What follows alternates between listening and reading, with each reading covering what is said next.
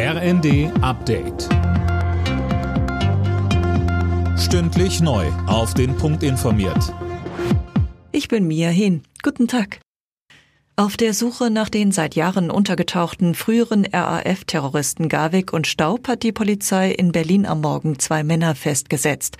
Das zuständige Landeskriminalamt Niedersachsen hat inzwischen mitgeteilt, dass es sich dabei nicht um die Gesuchten handelt. Sie sind inzwischen wieder frei. Vorausgegangen war ein Großeinsatz in einer Aussteigersiedlung in Friedrichshain. Dabei sind offenbar auch Schüsse gefallen. Anfang der Woche war die frühere RAF-Terroristin Daniela Klette verhaftet worden. Sie soll nach Auflösung der RAF mit Staub und Garwig mehrere Geldtransporter überfallen haben. Im Zusammenhang mit dem abgehörten Gespräch über Taurus Marschflugkörper vermutet die Bundeswehr, dass die beteiligten Luftwaffenoffiziere gegen Sicherheitsregeln verstoßen haben.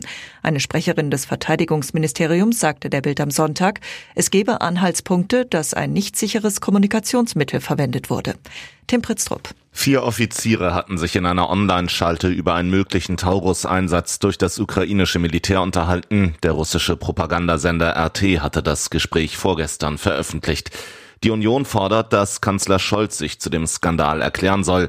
CSU-Landesgruppenchef Dobrindt schließt gegenüber dem Spiegel auch einen Untersuchungsausschuss nicht aus. Kommen ab morgen neue Bahnstreiks? Die Friedenspflicht zwischen der Lokführergewerkschaft GDL und der Deutschen Bahn endet heute. Damit werden Streiks wahrscheinlicher. Vor denen hat auch Bundesverkehrsminister Wissing in der Bild am Sonntag gewarnt. Er forderte außerdem weitere Verhandlungen. Mit dem Beharren auf Maximalforderungen kommen wir nicht weiter, so der Minister.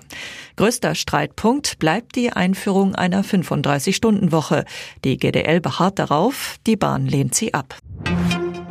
In der Fußball-Bundesliga kann Spitzenreiter Bayer Leverkusen heute den Abstand auf Verfolger Bayern München auf zehn Punkte ausbauen. Das Team von Xabi Alonso spielt am Nachmittag beim abstiegsbedrohten ersten FC Köln. Danach ist Werder Bremen in Hoffenheim zu Gast.